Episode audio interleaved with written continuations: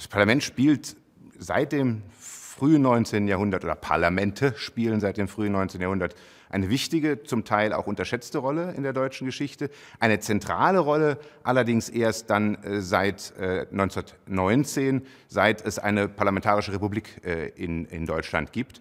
Ähm, aber ich glaube, die ähm, Vorgeschichte dieser parlamentarischen Republik ist eben doch auch schon Teil der Geschichte des Parlamentarismus. In Deutschland reicht sie nicht wie in äh, Großbritannien beispielsweise ins Mittelalter zurück. Äh, wir haben auch nicht wie in äh, Frankreich das Parlament seit 1798 an einem Ort, in Frankreich, in Paris, im Palais Bourbon. Wir haben eine sehr viel ähm, widersprüchlichere, ambivalentere, von Rückschlägen, von Scheitern und von Neuanfängen geprägte äh, Geschichte des äh, Parlamentarismus. Äh, denken Sie an die Auflösung der Paulskirche 1849. Ähm, denken Sie äh, daran, dass äh, der äh, Reichstag im, Bismarckreich von 1871 nur eine Nebenrolle gespielt hat. Denken Sie an die Selbstblockade und Selbstentmachtung des, des, des Parlaments am Ende der Weimarer Republik ähm, und die Ausschaltung in der nationalsozialistischen Diktatur. Auch die DDR, die DDR hatte zwar eine, eine Volkskammer, aber das war doch auch eher eine, eine dekorative äh, Funktion. Also äh, eine sehr viel widersprüchlichere Geschichte, die aber eben zum Teil auch Erfolgsmomente und eine Erfolgsgeschichte ist. Ich glaube, die äh, Paulskirche wird unterschätzt, äh, ist ein, ein wichtiger Vorgriff auf das, was später kommt.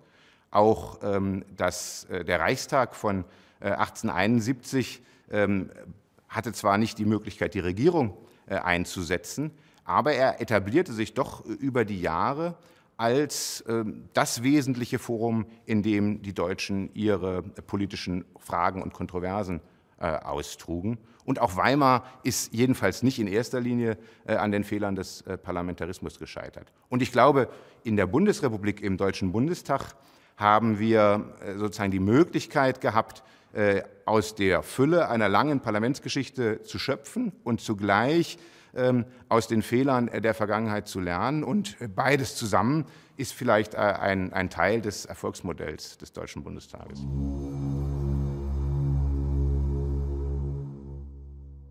Also der erste Etappenschritt auf einer deutschlandweiten Ebene ist die Nationalversammlung äh, in, in Frankfurt 1848, äh, hervorgegangen aus der Märzrevolution, ähm, die ja häufig ähm, als gescheiterte Revolution sozusagen abgetan wird und das äh, Parlament, die Paulskirche, sondern als Professorenparlament eher abschätzig betrachtet wird.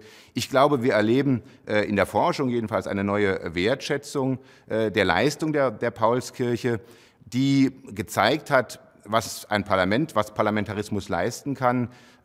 Zum einen die Mobilisierungskraft freier Wahlen ähm, erstmals äh, gezeigt, äh, dann die Kompromissfindung unter schwierigsten äh, Bedingungen in der Paulskirche, die Anfänge von Parteien und Fraktionen, die ja, bis in die Gegenwart sich auswirken und da tatsächlich eine, eine Traditionslinie bilden zu unserem heutigen Parteiensystem und eine Verfassungsordnung, eine Verfassungsgebung, äh, die zwar nicht unmittelbar wirksam wurde, aber in der Langzeitwirkung eben doch als Vorbild für die Weimarer Reichsverfassung und auch äh, fürs Grundgesetz. Ähm, der Grundrechtskatalog, den haben wir schon äh, in der Paulskirche in Weimar. Das ähm, Grundgesetz spitzt das dann nochmal zu, indem es den, äh, die Einhaltung der Menschenwürde ganz prominent an den Anfang stellt und alle Gesetzgebung und den Staat daran bindet. Das ist nochmal prononcierter dann aus der Erfahrung des Dritten Reiches und äh, des Nationalsozialismus. Aber es sind äh, Traditionsstränge, die in Frankfurt äh, anfangen. Und wenn Sie an den nächsten Schritt denken, 1871, ich sagte, der Reichstag äh, ist in einem Obrigkeitsstaat nicht in der Lage, äh, die Regierung zu bestimmen. Aber die Deutschen gewöhnen sich an dieser Zeit daran, dass es Wahlen gibt, nach allgemeinem freien, gleichem Wahlrecht nur für Männer. Die Deutschen üben sich ein und finden Gefallen daran, äh, an Wahlen teilzunehmen, mit Wahlbeteiligungen, äh, von denen wir heute zum Teil nur, nur träumen äh, könnten seit den 1880er äh, Jahren. Da haben wir also äh, in der Wahlkultur, in den äh, Etablierung von Wahlkämpfen ähm, auch so etwas wie eine Traditionslinie, die dann über die Brüche im 20. Jahrhundert äh, fortwirkt.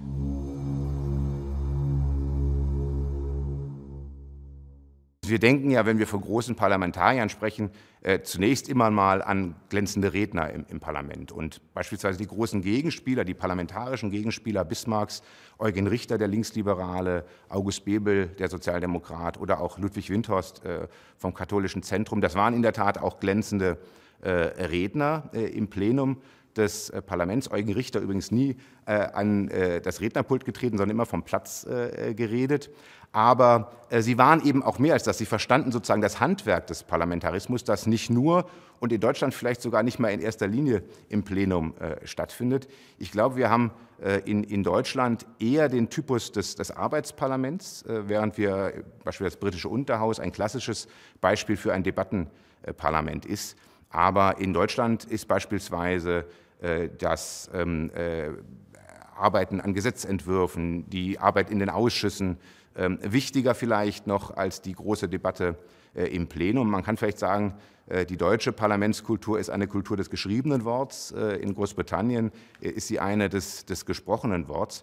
Und von daher, wenn Sie an die vergessenen Parlamentarier oder an die nicht genug wertgeschätzten denken, dann würde ich sagen, auch die großen Fraktionsvorsitzenden, die über lange Zeit den Laden ihrer Fraktion zusammenhalten, Heinrich Krone äh, von der CDU-CSU oder Alfred Dregger äh, dann, dann später, bei der SPD ähm, Kurt Schumacher ähm, oder ähm, jemand wie Herbert Wehner oder Peter Struck. Äh, das sind Leute, die als Fraktionschef zum einen loyal waren in der Regel zu ihrer ihrer Regierung, auf der anderen Seite aber auch genug Distanz wahren mussten, um eine selbstbewusste Fraktion äh, führen äh, zu können. Ähm, und wenn ich einen herausheben sollte, dann würde ich schon sagen, äh, Kurt Schumacher als Erfinder sozusagen der parlamentarischen äh, Opposition mit Konrad Adenauer als Begründer der Kanzlerdemokratie, das ähm, Paar sozusagen, das in, den, in der Frühphase der Bundesrepublik äh, dieses Gegeneinander von Regierung und Opposition, was ja gar nicht ähm, natürlich ist und automatisch kommen muss, wenn Sie an Zeiten der Großen Koalition denken, wo das anders ist, das ist, glaube ich, schon stilbildend und prägend gewesen.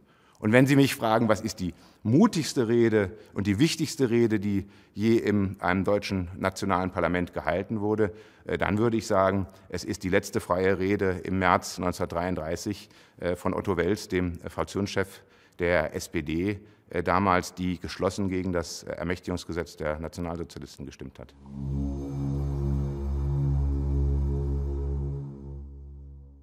Die Geschichte des, des, Parlamentarismus in Deutschland, eben weil sie so, so wechselhaft, so ambivalent ist, äh, ist zum einen ähm, wichtig als Erinnerung daran, äh, dass ähm, Parlamentarismus, äh, Parlamentsherrschaft, repräsentative Demokratie keine Einbahnstraße ist, sozusagen hin zu immer mehr äh, Demokratie, zu immer besserem äh, Parlamentarismus, sondern eine Warnung, dass sie auch in der anderen Richtung befahren werden kann. Es gibt sozusagen Demokratieverlust, es gibt die Gefahr der Entparlamentarisierung, des, des Scheiterns ähm, des parlamentarischen äh, Regierungssystems.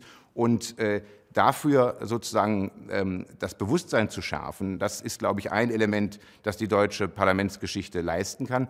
Und zum anderen aber auch ein ermutigendes Element, äh, um zu zeigen, wir haben eben 1949 nicht mit nichts angefangen, sondern es gab äh, neben den Vorbildern im Westen der äh, französischen, der amerikanischen, der britischen äh, Demokratie auch eigene demokratische parlamentarische Ressourcen, auf die wir zurückgreifen konnten, die ähm, 1848 äh, liegen, die 1919 liegen. Äh, auch die Weimarer Demokratie wird, glaube ich, von der Forschung mittlerweile wieder etwas sozusagen wohlwollender oder jedenfalls differenzierter betrachtet, nicht nur vom Ende, äh, vom Scheitern her. Also diese doppelte Rolle der äh, Warnung, äh, und der Ermutigung würde ich ähm, als Spezifikum der deutschen Parlamentsgeschichte vielleicht äh, erwähnen.